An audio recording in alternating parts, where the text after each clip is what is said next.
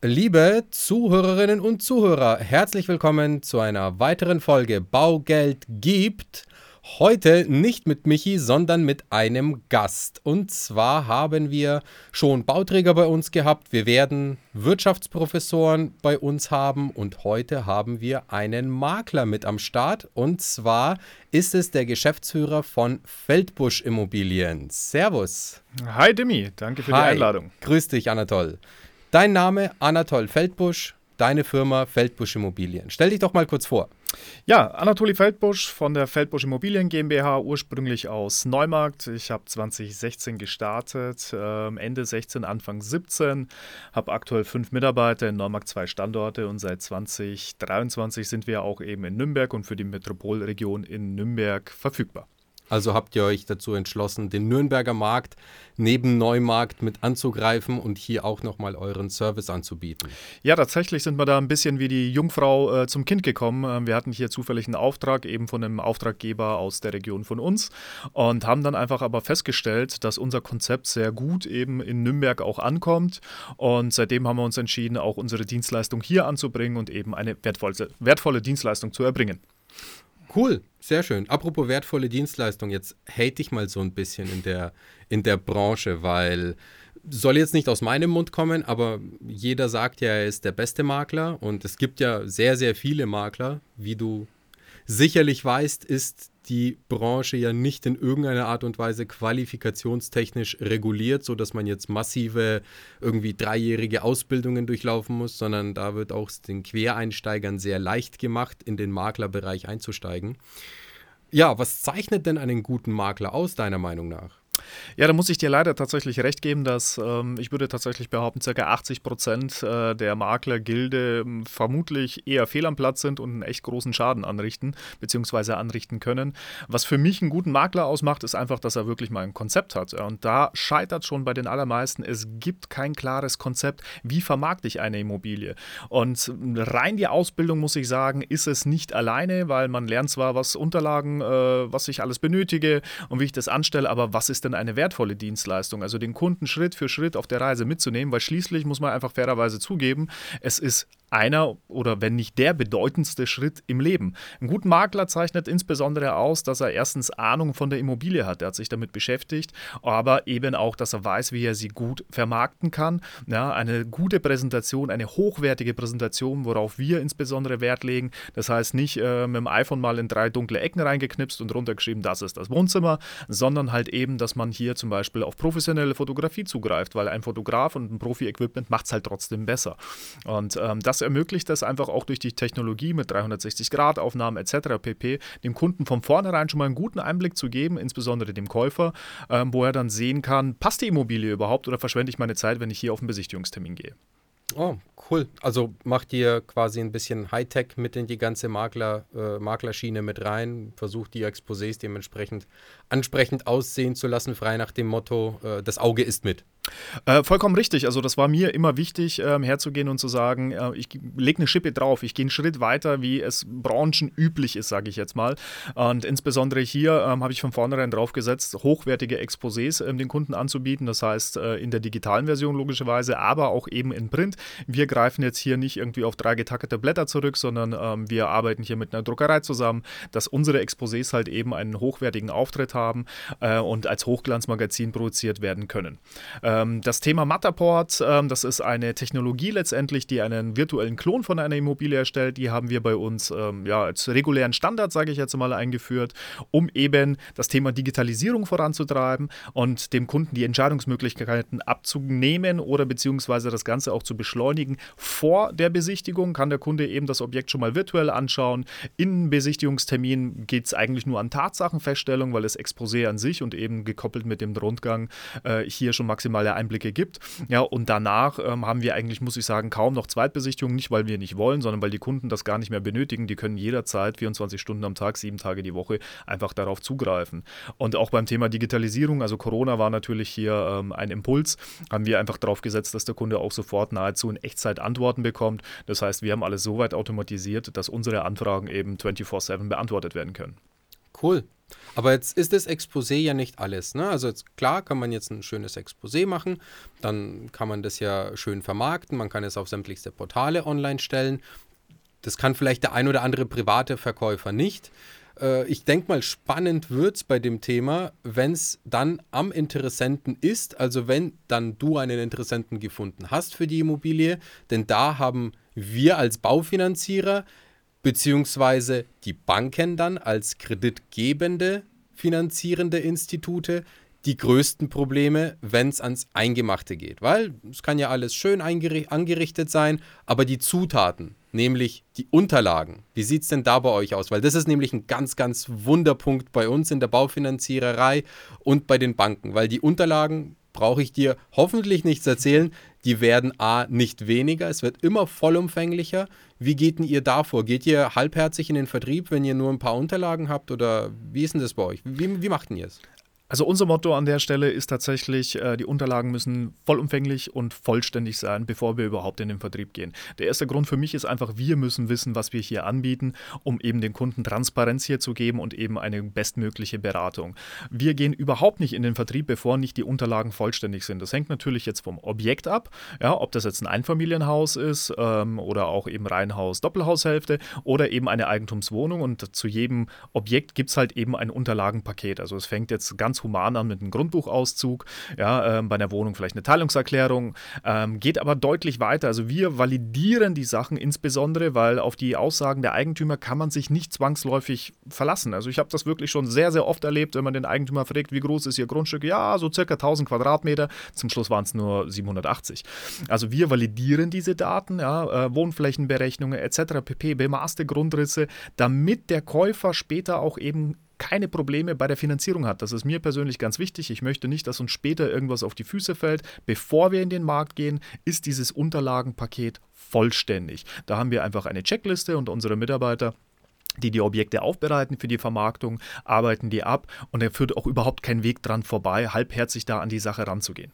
Okay, also ist für euch bei einer Wohnung die Unterlage Aufteilungsplan ein Begriff? Ja, selbstverständlich. Das ist das Dokument tatsächlich, was in der Praxis häufig am schwierigsten ist äh, zu besorgen. Das heißt, man muss in aller Regel hier auf das Bauarchiv zugehen und es hat auch längere Wartefristen ähm, auf sich und ähm, da führt überhaupt kein Weg daran vorbei.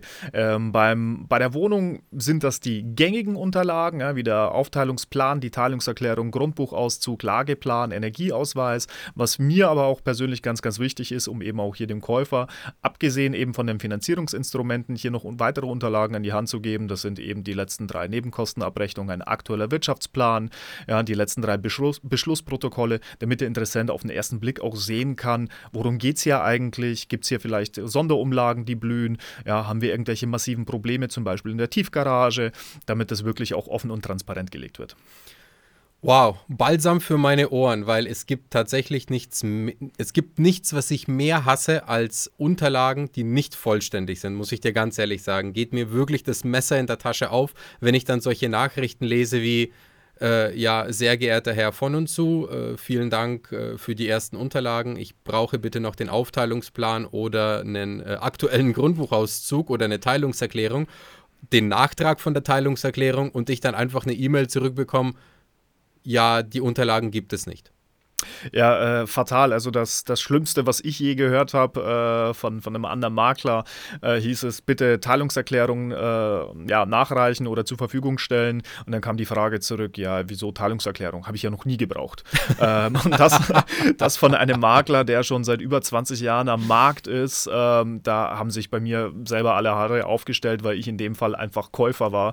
Ähm, ich habe den angeschaut, zweimal gezwinkert und gesagt, okay, danke, das hat sich für mich erledigt. Also die Qualität der Unterlagen Unterlagen bestimmt natürlich auch die Käufer, ja. Und ähm, das ist, das ist essentiell. Also da, da, führt überhaupt kein Weg dran vorbei. Aber findest du es findest nicht furchtbar, dass sowas immer noch im Markt ist, also solche, solche Leute immer noch Immobilien vertreiben dürfen, die dann halbherzig oder gar keine Unterlagen liefern, die dann schreiben, ja, ein bemaßter Grundriss ist nicht vorhanden, ähm, tritt aber als Makler auf. Also ich weiß, also bei uns im Büro geht dann halt meistens immer so eine, so eine, so eine große Diskussion los, äh, wo wir dann sagen, ja, dann bitte hör halt auf zu makeln. Wenn du, wenn du nicht fähig bist, einen bemaßten Grundriss zu besorgen, bevor du in den Vertrieb gehst, wenn du nicht fähig bist, einen Aufteilungsplan zu besorgen oder einen aktuellen Grundbuchauszug oder auch dir mal vielleicht den Grundbuchauszug durchzulesen, weil im Grundbuchauszug steht drin, dass die Teilungserklärung halt auch Nachträge hat, ja, friendly Hinweis, dann bitte entweder vermakelt das Objekt nicht, also hör auf, wirklich Makler zu sein, weil wofür bekommst du denn überhaupt dein Geld? Dafür, dass du drei Fotos machst und dann irgendwie das Objekt live stellst oder bekommst du dein Geld für den Service, den du den Kunden bietest? Weißt, das ist immer so ein Thema, da könnte ich mich ewig drüber aufregen. Da bin ich äh, voll und ganz bei dir. Ich bin, muss ich sagen, ein, bisschen froh über die, ich nenne es jetzt mal, ähm, herausfordernden Zeiten aktuell. Äh, und ich bin auch absolut der Überzeugung, dass mindestens ein Drittel, wenn nicht wirklich 50 Prozent, ich nenne sie immer gerne freundlich, Gaunermakler vom Markt verschwinden werden. Weil die Zeiten sind halt einfach vorbei, wo es ähm, ja, auf Dummköpfe Geld regnet ähm, und dementsprechend ähm, diese Leute vom Markt verdrängt werden. Weil für mich persönlich zählt die Qualität und äh, insbesondere insbesondere ist mir einfach wichtig, hier einen Mehrwert zu bieten, ja, also auf beiden Seiten. Auch die Zeiten sind vorbei, wo wir nur den Verkäufer irgendwie äh, alles vom, das Blaue vom Himmel versprechen und den Käufer behandeln äh, als überflüssiges Gut, was aber eigentlich trotzdem zwangsläufig notwendig ist. Das gab es bei uns nicht. Ich fand es auch echt spannend äh, bei der Vermarktung in Nürnberg. Also wir sind schon ein bisschen extravagant bei dem Thema, ja. Das heißt, wenn wir eine Besichtigung machen, ähm, wir ro rollen auch gerne mal den roten Teppich aus äh, und dann gibt es Häppchen, Getränke, Ambiente ambiente Musik. Und das ist für mich einfach ein Start ähm, in eine Besichtigung, in eine unabhängige Beratung. Der Kunde soll sich einfach wohlfühlen. Ja? Wir wollen dem jetzt nicht irgendwie mit einem Häppchen kaufen, aber er soll sich wohlfühlen. Also wir nennen das den Wow-Faktor, weil spätestens in dem Moment, wenn der Kunde in die Immobilie kommt, sagt er, oh wow, kenne ich so nicht. Ja? Ähm, und ein Kunde hat uns in der Besichtigung gesagt, ja super, kaum hat sich der Markt gedreht, bemüht sich der Makler plötzlich, konnten wir sagen, ähm, kann möglich sein, allerdings machen wir das schon seit zwei Jahren. Ja, also das war uns eben immer wichtig, hier High-End-Service zu bieten. Ja, mega. Hört sich auf jeden Fall sehr, sehr cool an.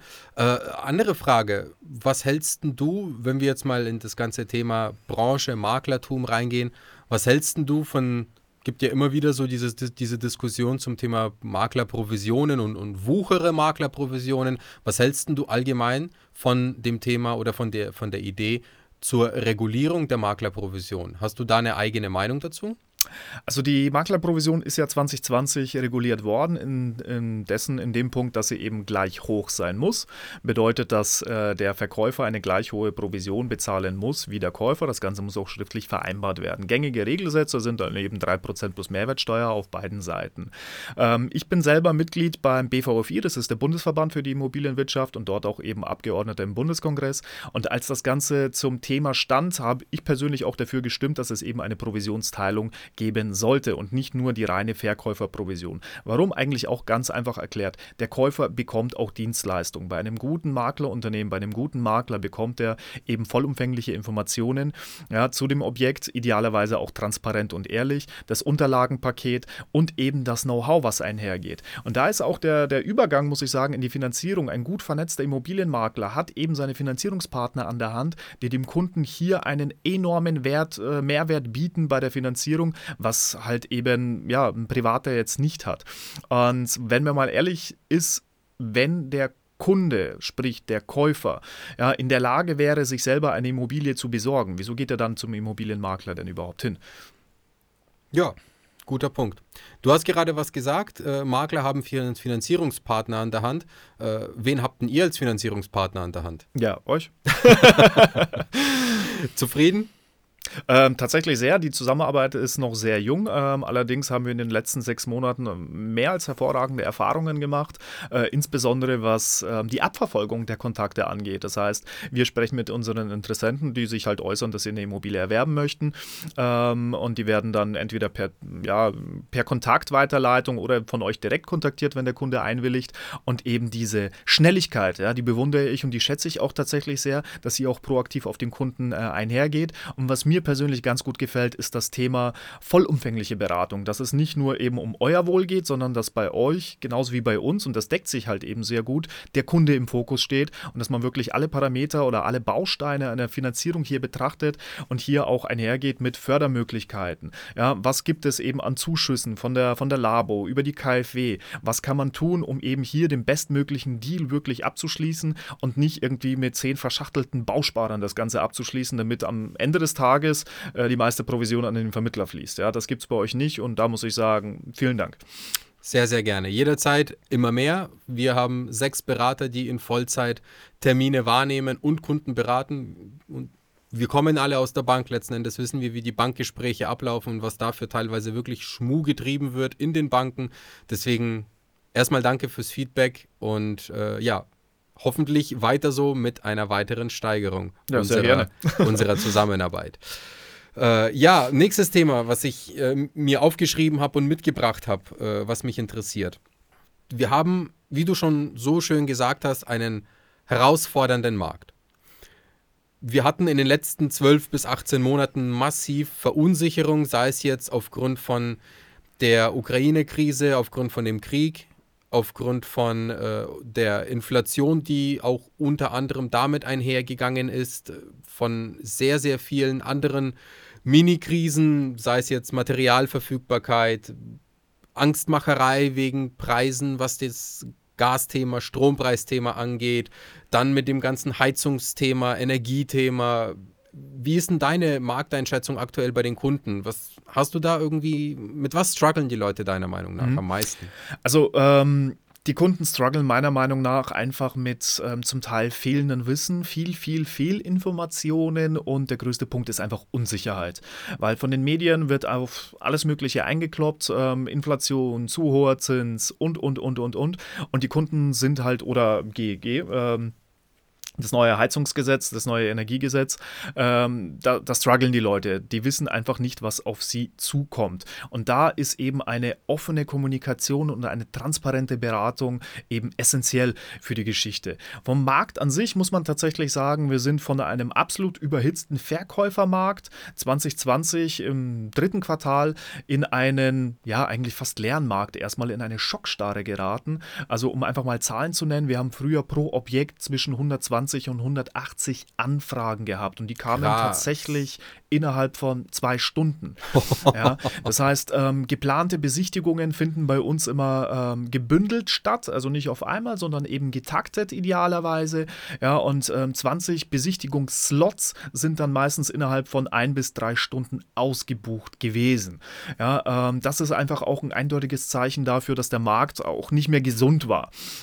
Ja, ähm, dann kamen wir in eine Situation, wo wir eben von durchschnittlich 150 Anfragen auf unter 10 gerutscht sind. Ja, und das wirklich von heute auf morgen nach den Sommerferien 2022. Krass. Das war erst einmal eine Umstellung und da hat man einfach gemerkt, da ist Unsicherheit. Da ist einfach Unsicherheit. Die Kunden brauchen einfach eine viel tiefere Beratung. Jetzt aktuell würde ich sagen, ähm, konsolidiert sich der Markt. Ja, ähm, in, in Städten, insbesondere in der Metropolregion Nürnberg, hätte ich gesagt, der Boden ist definitiv erreicht nicht.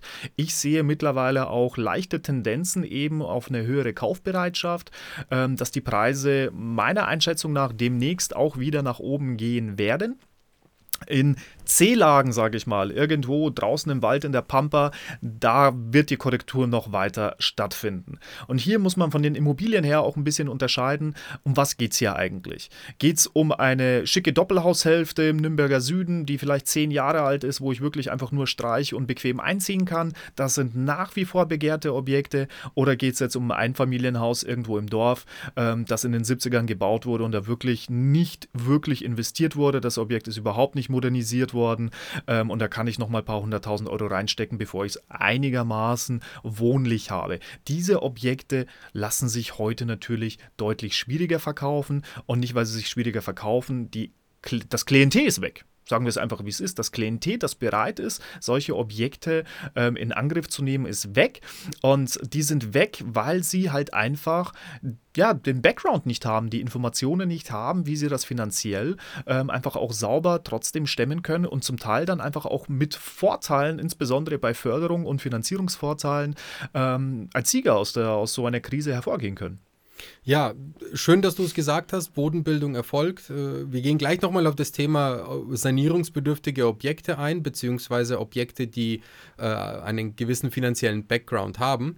Ich bin auch deiner Meinung, dass der Boden gefunden wurde. Also Bodenbildung, Immobilienpreise erfolgt. Und jetzt wir, wir machen ja sehr, sehr viele Videos, publizieren die Videos auf TikTok und wir reden immer wieder davon, wir reden uns an den Mund fusselig, dass wir sagen von unserer Kernaussage, da bin ich jetzt auf deine Meinung gespannt, wir sagen, es gibt im Moment wirklich hammer, hammergeile Immobilien, ganz besonders bei uns in der Metropolregion Nürnberg, um 3000 Euro den Quadratmeter. Das ist der Go-To-Preis. Das ist ein richtig cooles Objekt, das man sich kaufen kann, sei es jetzt eine Wohnung oder sei es jetzt vielleicht ähm, Einzimmer, Zweizimmer, Dreizimmer, Vierzimmer Wohnung oder wie gesagt vielleicht ein rein Mittelhaus. Wie ist denn deine Meinung? Gibt es denn solche Objekte? Ähm, zu, zum, zu Haufen, sagen wir es mal so. Ja, also von solchen Objekten gibt es echt viele und auch äh, unter 3000 Euro kann man äh, gute Objekte in Nürnberg schießen. Insbesondere im Wohnungsmarkt ähm, sind diese Angebote verfügbar. Das sind nicht zwangsläufig Ramschimmobilien, also ganz und gar nicht. Das sind Objekte in guten Lagen, ja, die sind dann ein bisschen renovierungsbedürftig, aber der Aufwand bei einer Wohnung zu renovieren, der bemisst sich ja eigentlich primär im Innenausbau und das ist jetzt nicht das große große Leid. Ja, und die Objekte, ähm, die findet man auf gängigen Portalen ähm, für, für jeden zugänglich. Also an sich muss man sagen, hat man, ja, ich würde es jetzt vielleicht nicht Schnappi-Time bezeichnen, aber echt gute Chancen, hier coole Objekte zu schießen. Ich würde schon sagen, dass es eine Schnäppchenzeit ist. Weißt du warum? Äh, es gibt diverse Berichte und diverse Publikationen, die können natürlich falsch sein, aber es schreien sehr, sehr viele aktuell. Auch, wie gesagt, sehr, sehr viele Ökonomen, sehr, sehr viele Wirtschaftsprofessoren und äh, sehr viele Fachreferenten, die besagen, dass Preissteigerungen in den nächsten zehn Jahren von durchschnittlich in, in vernünftigen Regionen von durchschnittlich 6% PA sein oder erfolgen werden. Das heißt, wenn ich jetzt eine Immobilie kaufe, ist die Wahrscheinlichkeit sehr, sehr, sehr groß, dass ich in zehn Jahren die Immobilie 60% teurer verkaufe. Und das ist meiner Ansicht nach, also wie gesagt, kann natürlich auch falsch sein, aber meiner Ansicht nach gehe ich damit. Ich bin davon sehr überzeugt, vor allem bei uns in der Metropolregion Nürnberg, wenn wir einen Fehlbedarf an Wohneinheiten haben, der in zwei Jahren bei 37.000 Einheiten liegt, dass die Preissteigerungen von 6% meiner Ansicht nach pro Jahr sogar noch untertrieben sind. Wenn ich langfristig investiere, eine Immobilie ist halt kein Zockergut mehr. Es ist eine langfristige Investition, die mehr als inflationsgeschützt ist. Ähm, bin ich voll und ganz bei dir. Also das Thema Fix and Flip mal schnell drüber streichen und dann mit einer guten Marge verkaufen, das wird jetzt, glaube ich, mittelfristig nicht mehr funktionieren. Langfristig gesehen definitiv ist auch eigentlich ganz einfach zu erklären. Wir haben in Deutschland 400.000 Wohneinheiten jährlich, die wegkippen. Man sagt immer, ein Prozent des Gesamtbestandes kippt hinten raus, einfach aus Altersgründen. Das sind Objekte in der gesamten Bundesrepublik, die eben ihren Lebenszyklus erreicht haben oder vollendet haben und somit nicht mehr bewohnt bewohnbar sind, also Abbruchhäuser. Ja, ähm, im Boom haben wir zwischen 350 und 370.000 Wohneinheiten fertiggestellt. Bedeutet, das hat nicht mal den konkreten Bedarf gedeckt. Ja, jetzt reden wir ja davon, dass wir in 2023, ähm, ja, wenn wir, wenn wir 200.000 streifen. Ich wollte es gerade sagen, ja, wenn wir da überhaupt an die 200.000 rankommen, ist es gut. Ja, und für 24 schaut es nochmal einen Ticken schlechter aus. Das heißt, der Neubausektor ist momentan, ich würde nicht mal sagen am Stagnieren, er ist fast nicht mehr existent.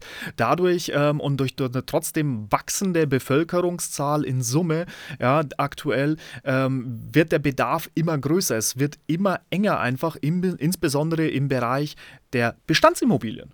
Ja, wir brauchen nicht drüber reden, was Angebot und Nachfrage ist. Ja, wenn ich eine Zitrone habe und zehn Leute, die die kaufen wollen, ja, dann kauft sie wahrscheinlich derjenige, der am meisten dafür zahlt, oder? Tatsächlich. Also wir werden vermutlich wieder in diese Situation kommen, wie es halt auch früher war. Also bevor sich der Markt gedreht hat, wir werden wieder in einen klaren Verkäufermarkt kommen und diese Unsicherheit, ähm, die im Markt herrscht, das sind, das sind Chancen. Das sind Chancen. Das ist genau dasselbe wie im Aktienmarkt. Der Mensch versteht es rationell eigentlich immer und handelt immer kontra kontraproduktiv. Das heißt, wenn der Markt nach unten geht, rennen sie weg, obwohl sie einkaufen sollten. Und wenn der Markt hochgeht, steigt jeder ein. Und es spielt überhaupt keine Rolle, ob das Immobilien sind, ob das Aktien sind, ob das Krypto ist. Das ist überall dasselbe Spiel. Und deswegen Nerven bewahren, rational denken und einfach mal wirklich in Ruhe die Lage analysieren. Und den Vorwand, dass die Leute, Leute sagen, ja, die Zinsen sind viel zu hoch. Sorry, kann ich nicht sehen. Bullshit. Ja? Danke. ähm, kann ich überhaupt nicht sehen, weil der Zins von 0, oder 1 Prozent, das war ja eine ganz, ganz kurze Phase während der Corona-Zeit, ähm, wo einfach die, die, ja, die Geldschleusen aufgemacht wurden von der EZB oder auch global gesehen, damit der Markt nicht komplett abwirkt. Und wir haben ja gesehen, was die Resultate daraus sind. Und ich muss eine Sache auch dazu sagen, die Immobilien sind zu teuer. Sehe ich nicht so. Ja, ähm, was ich an der Geschichte einfach sehe, das ist das Thema Geldentwertung. Ja, also die Immobilie an sich muss man ja eigentlich auch so betrachten, die ist ja nicht mehr wert geworden. Ich muss halt heute nur mehr Scheinchen hinlegen, damit ich dasselbe bekomme. Und das ist ja eigentlich nicht die Preissteigerung, sondern die Inflation, die uns das ganze Wert wegfrisst. Und so gesehen die Preissteigerung bzw. die Wertentwicklung der Immobilien inflationsgeschützt mit 6% per anno auf die nächsten zehn Jahre, ich denke, das wird mehr. Ja, also ist auch meine Meinung, die 6% denke ich, ist auch für der, der, der Safe-Faktor, der zu erwarten ist. Sicherlich nicht auf ein Jahr. Es kann genauso gut sein, dass es im einen Jahr nur 2% geht und in dem anderen Jahr 12% geht. Ja? Das kommt halt immer darauf an, wann der Markt wieder in den Verkäufermarkt letzten Endes äh, rumschwappt. Ja? Genau. Und, und nicht mehr der Käufermarkt besteht. Ich habe dazu eine vorsichtige Meinung, ich habe dazu eine Tendenz. Ich gehe davon aus, dass dieser Zeitpunkt eintritt, wenn alles gut geht, dann in circa einem Jahr, eineinhalb Jahren spätestens, wenn das Zinsniveau ungefähr einen Prozent niedriger steht, also bei den, ich sage jetzt mal bei den 2,9 rum ungefähr für die Finanzierung. Spätestens dann gibt es einen großen Knall und dann gibt es einen zweiten Mega-Run auf Immobilien. Wie siehst du das? Ähm, sehe ich genauso. Interessant, dass du die Pi mal Daumen 3% äh, Zinsgrenze ansprichst. Also in einer wenn wir uns in einer Annuität von 5%, sprich ca. 3% Zinsen und 2% Tilgung befinden werden, dann eröffnet sich wieder ein deutlich größerer Kreis an potenziellen Kunden, die eben die Möglichkeit dann wieder bekommen, einzukaufen. Das Ganze gekoppelt mit massiven staatlichen Förderungen und Unterstützungen wird wieder einen Run auf Immobilien bringen. Weil wir müssen uns einer Sache klar werden. Ja? Wir leben in echt spannenden Zeiten. Ähm, hier in der Region, was eben äh, in Europa ähm, das Thema Energie und so weiter und so fort angeht. Aber wir leben auch in einem Zeitalter der Digitalisierung. Eine Sache werden wir nicht digitalisieren können. Wir werden wohnen müssen. Wir brauchen ein Dach über dem Kopf. Sicherlich wird es neue Konzepte geben ja, wie der Mensch künftig wohnen wird, ob wir mehr zum Einpersonenhaushalt tendieren oder nicht. Aber davon vollkommen losgelöst. Wir können das Ganze nicht mit irgendeiner künstlichen Intelligenz wegrationalisieren. Wir werden wohnen müssen. Wir werden ein Dach über dem Kopf brauchen. Amen. Ja, und äh, darum geht es doch eigentlich. Und dann muss ich echt sagen, Leute, macht's mal bitte die Augen auf. Ja? Ähm, das Thema wird nie weg sein und ich kann 20 Jahre in Miete leben. Ja, schön. Ja, ich bin vielleicht flexibler in manchen Sachen, wobei ich persönlich das Thema Flexibilität bei Miete überhaupt nicht sehe. Ich bin ich abhängig. Ja, ich bin überhaupt nicht mehr Ursache, ich bin wirklich nur noch Wirkung und äh, der Mietmarkt wird explodieren. Der wird absolut explodieren. Danke, sehe ich, sehe ich absolut genauso. Decken sich unsere Meinungen, ohne dass wir wirklich darüber gesprochen haben oder uns abgesprochen haben, äh, finde ich es noch cooler, dass du das gerade erwähnst. Der Mietmarkt wird brutal steigen. Der wird wirklich brutal steigen merkt man auch jetzt schon, wenn wir Kunden beraten, die da sitzen und sagen, ja, äh, jetzt habe ich eine neue Mieterhöhung bekommen oder wenn ich jetzt eine Wohnung suche zur Miete, weil ich mich vergrößern muss, weil jetzt Nachwuchs gekommen ist, äh, die sind ja verrückt, die Vermieter, was sie verlangen. Die verlangen ja jetzt schon teilweise 15 Euro, teilweise 18 Euro den Quadratmeter hier in der Metropolregion für eine Kaltmiete. Das ist schon, yo, das, ist einfach nur eine Milchmädchenrechnung. Rechne doch einfach mal deine Miete auf die nächsten zehn Jahre und vergleich's mit den Zinskosten und du wirst feststellen, hey, kaufen ist mittlerweile mit den neuen Preisen wieder günstiger als Mieten. Vor allem, weil du eine Gewissheit hast mit der Zinszahlung auf die nächsten zehn Jahre und bei der Miete abhängig davon bist, wie viel munterfleißig der Vermieter denn deine Miete jedes Jahr nach oben schraubt oder dich vielleicht nach zwei Jahren kündigt, weil er hat jetzt Bock, Eigenbedarf anzumelden oder die Wohnung verkauft und der neue Eigentümer hergeht und sagt, hey, jetzt erhöhe ich mal deine Miete oder ich schmeiß dich raus und saniere mal die Wohnung. Also, Miete ist in meinen Augen gar keine Option. Es ist auch gar keine Flexibilität, wenn ich dann höre, ja, da kann ich ausziehen. Ja, aus einer Eigentumswohnung kannst du genauso gut ausziehen. Ja, dann gibt es ein magisches goldenes Wort, das nennt sich vermieten. Ja, oh, wie schlimm, du kriegst passives Einkommen. Du kriegst zusätzlich Geld von einem Mieter, äh, an den du dann vermietest. Ja, aber was ist denn so schlimm an dieser Position?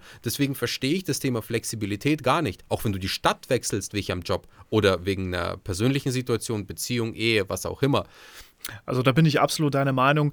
Den einzigen Punkt, den ich wirklich akzeptiere, muss ich sagen, in der kurzzeitigen Vermietung, wenn ich sage, ich bin jetzt äh, jobbedingt zwei Jahre in einer Stadt, True. in der ich überhaupt nicht leben möchte. Ja, bin das ist mein Zweitwohnsitz. Ja, da muss ich nicht kaufen, dann ist es in Ordnung. Wenn ich aber an einem Ort gewachsen bin, ja, ähm, ist die Wahrscheinlichkeit relativ gering, dass ich irgendwann mal überhaupt wegziehen werde. Ja, und wirklich, wenn man, wenn es heißt, ja, schau mal, was ich an die Bank an Zinsen bezahle, ja, aber schau mal, was du einfach an Miete bezahlst, die Kohle ist weg.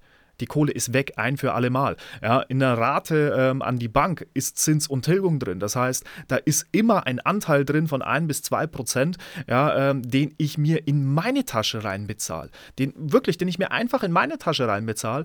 Und in der Regel, wenn wir über die letzten Jahrzehnte eigentlich blicken, ist es doch immer so, dass selbst wenn der Markt in einer kurzen Phase mal konsolidiert, ein bisschen nach unten geht, er steigt stetig. Ja, er steigt trotzdem stetig in verschiedenen Zyklen und Dynamiken.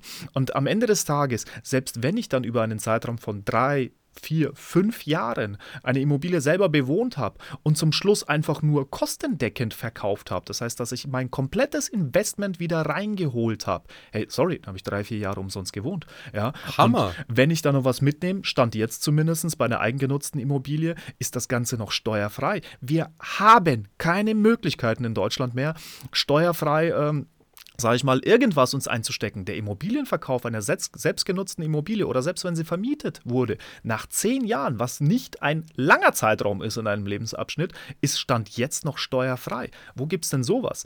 Und den größten Benefit finde ich eigentlich an der Geschichte, ich muss das nicht mit eigenem Kapital machen. Ja? Ich nenne das immer schön ALG, anderer Leute Geld, das ist in dem Fall die Bank. Ich kann mir mit einer Anschubfinanzierung eine Immobilie kaufen, die ich in planbaren Raten abbezahle ja, und zum Schluss habe ich einfach den vollen Vorteil direkt in meiner Tasche, ohne Staat oder weiß Gott wen daran zu beteiligen. True. Kann ich wirklich nichts dazu sagen. Äh, ich kann es einfach nur so unterschreiben. Und ich höre aus dir das Herz und die Worte eines Immobilieneigentümers sprechen. Wohnst du denn selbst zum Eigentum? Ich wohne tatsächlich zum Eigentum in einem Einfamilienhaus. Ich bin selber sehr, sehr früh zu dem Thema Immobilie gekommen, also mit 18 Jahren. Ich weiß nicht warum, die meisten beschäftigen sich mit was anderem. Mich hat dieses Thema sehr interessiert. Ähm, ich habe angefangen, einfach den Markt zu konsolidieren, zu verstehen und einfach das, das Objekt, sag ich mal, äh, die Eigentumswohnung erstmal als Finanzinstrument zu sehen. Das war für mich sehr, sehr spannend. Ich habe dann mit 21 Jahren, mit damals Freundin, heute Frau, also ich habe relativ gute Konstanten in meinem Leben, ähm, die erste Eigentumswohnung gekauft ähm, die ich heute noch besitze. Wir wohnen nicht mehr drin. Ähm, die Wohnung ist gut vermietet ähm, und macht auch keinen Ärger und habe noch ein paar andere Einheiten in der Zwischenzeit nochmal als Kapitalanlage einfach dazu gekauft. Die Wohnungen sind vermietet und ich sehe das für mich eben als Altersvorsorge, ähm, als passives Einkommen ja, und eben auch ähm, etwas, was ich eben meinen Kindern irgendwann mal hinterlassen kann. Hast du irgendeinen Schritt in deinem Immobilienerwerb, sei es jetzt Wohnung oder Haus, bereut? Keine einzigen niemals. Also tatsächlich keine einzigen niemals. Ich kann mich ganz, ganz gut daran erinnern, mit 21 die erste Eigentumswohnung, ähm, das war um 2011. Die Preise sind schon mal nach oben gegangen, eben nach der Finanzkrise 2008, 2009. Und man hat gedacht, oh mein Gott, die, die Preise explodieren jetzt. Das ist jetzt alles so teuer. So, ähm, aus heutiger Sicht, ähm, selbst mit einem Preisrückgang habe ich 100% Wertzuwachs. Ja, und das Ganze halt eben in zwölf Jahren. Hammer. Ja, ich also, habe hab 2010 gekauft, meine meine erste tatsächlich. Da war, ich, war, ich, war ich auch mit 22 beim Notar gehockt und äh, habe meine erste Immobilie gekauft und kann genau das gleiche berichten. Ich meine, ich hatte auch einen, mehr, als, mehr als eine Verdopplung vom Wertzuwachs äh, auf, auf elf Jahre. Also ich, ich kann es ich kann, ich wirklich nur wiederholen. Ich mein, am Ende des Tages ist es uns beiden, dem, dem Anatol oder mir, uns ist es echt egal, ob du jetzt eine Immobilie kaufst, zwei, drei oder ob du jetzt weiterhin zur Miete wohnen bleibst. Aber wir können nur sagen, jetzt ist der gute Zeitpunkt, jetzt ist ein toller Zeitpunkt zu kaufen. Und wenn du das nicht machst, dann wirst du in zehn Jahren sagen, ja, hätte ich doch vor zehn Jahren. Das wird einfach Fakt sein. Und da können wir auch gerne eine Wette abschließen und uns in zehn Jahren drüber unterhalten. Definitiv. Also ähm, ich meine, der Satz ist vielleicht salopp, aber es ist statistisch und auch faktisch bewiesen, neun von zehn Millionären sind Immobilienmillionäre. Und das hat einen Grund, nicht, dass man dadurch schnell reich wird, ganz und gar nicht. Die Immobilie ist ein Vermögenswert, wo man A, zum einen eben den finanziellen Hebel einer Bank, einer Fremdfinanzierung mit in Anspruch nehmen kann. Ja, weil ich kann nicht zur Bank gehen und sagen, hey, ich möchte mir Aktien von XY kaufen, gib mir mal 100.000 Euro. Das wird keine Bank machen. Bei einer Immobilie ist das eben möglich, dadurch, dass ich einen soliden Sachwert als Gegenleistung der Bank anbieten kann. Und die Bank macht das auch, ist im Übrigen auch ein Kerngeschäft der Bank. Und der nächste Punkt ist, eine Bank, äh, eine Immobilie ist immobil, sie ist nicht beweglich. Das ist aber kein Nachteil. Ich sehe keinen Betrag permanent auf dem Konto, weil sobald der Mensch neigt einfach dazu, auch seine Ausgaben zu erhöhen, sobald seine Einnahmen steigen. Das ist bei der Immobilie halt einfach nicht möglich und man greift dieses Kapital nicht an. Ich schaue da nicht wieder auf einen Aktienchart jeden Tag drauf, was ist er denn heute wert. Und das macht eben diesen langfristigen Vermögensaufbau überhaupt erst möglich und so wertvoll. Also wichtig auf jeden Fall Immobilien zu halten und zwar langfristig zu halten. Immer den langfristigen Gedanken zu haben, sei es jetzt für dich selber oder sei es jetzt für die Generation nach dir, Vermögenswerte zu schaffen. Nur so funktioniert Vermögensaufbau Step by Step. Ja, und das ist das Einmaleins des ganz klassischen Selfmade-Millionärs, klein anzufangen und dann immer eine Schippe draufzulegen. Genau so ist es. Aber jetzt, um das Ganze abzurunden, noch zwei kleine Themen, die ich noch habe. Und zwar, was gibst du denn den Leuten mit auf dem Weg zum Thema, die jetzt zum Beispiel schon Immobilieneigentümer sind oder die gerade frische Immobilieneigentümer werden wollen? Wir sagen immer, eine Immobilie verpflichtet. Wir sagen immer, eine Immobilie braucht mehr als nur die monatliche Rate. Bezogen jetzt auf das Thema, wenn ich das wieder aufgreife, das Thema Renovierung, Heizung, Instandsetzung. Hast du da gewisse Tipps? Ja, ähm, tatsächlich am, am Ball bleiben, ja, das ist, das ist ganz klar. Also ähm, es kann nicht sein, dass ich heute meinetwegen selbst eine Neubauimmobilie kaufe und einfach nie wieder investiere. Ja, das muss einem schon bewusst sein, dass die eigengenutzte Immobilie sogar noch viel mehr verpflichtet als die vermietete Immobilie. Ja, ähm, hier wirklich auch einfach mal am, beim Stand der Dinge bleiben. Das bedeutet nicht nur, weil die Politik einmal nach einer neuen Heizung geschrien hat, dass man sofort jetzt losrennt ähm, und alles rausreißt und äh, eben sinnlos da Geld verbrennt. Ja, wirklich mit kühlem Kopf und Sachverstand an die Sache rangehen, wann lohnt sich das? Ja? Also ich würde jetzt eine Ölheizung, die funktioniert, die vielleicht 10 Jahre alt ist oder auch 15 Jahre alt ist, per se nicht verfluchen oder verteufeln. Überhaupt nicht. Ja? Es besteht weder Notwendigkeit, diese Heizung rauszureißen, was eben auch jetzt äh, beschlossen wurde. Ja, faktisch gesehen ähm, ist viel lauter geschrien worden und heißer gekocht, als am Ende des Tages rausgekommen ist mit dem neuen Heizungsgesetz. Absolut. Und ähm, hier einfach wirklich einen kühlen Kopf bewahren. Ähm, und einfach hellhörig werden, finde ich, wenn die nächste Sau durchs Dorf gejagt wird. Ja, und immer, wenn alle sagen, spießt sie auf, dann würde ich mich davon erstmal distanzieren und von der kühlen Seite einfach mal beobachten und schauen, was passiert. Das Thema Renovierung insbesondere wenn ich heute eine Immobilie kaufen möchte, die vielleicht schon ein bisschen älter ist, ja, und energetisch sanieren möchte oder auch muss, ja, würde ich ganz klar sagen, klar, machen. Ja, würde ich auch sofort machen, weil es ist halt einfach in der Praxis deutlich schwieriger, ähm, Step by Step solche Sachen anzugreifen. Ja, weil wenn man schon drin wohnt, kann ich ein Bad, wenn ich nur eins habe, einfach schwierig sanieren, weil was mache ich dann vier Wochen lang ohne Bad? So, aber hier wirklich mal durchkalkulieren, was ist notwendig, was ist nicht notwendig und ich würde hier, das höre ich ganz oft von Kunden, ja, ich brauche ja dann noch noch eine PV-Anlage. Sage ich ja, eine PV-Anlage ist gut, ja, befürworte ich für das Klima, für die Energie, ähm, für, für auch die eigene Effizienz im Gebäude. Allerdings sehe ich es trotzdem heute noch als ein Luxusgut, ja. Also wenn ich sage, ich brauche ein Auto, ja, ist es ja auch eine riesen Spannweite und genauso ist es ja auch bei einer Immobilie.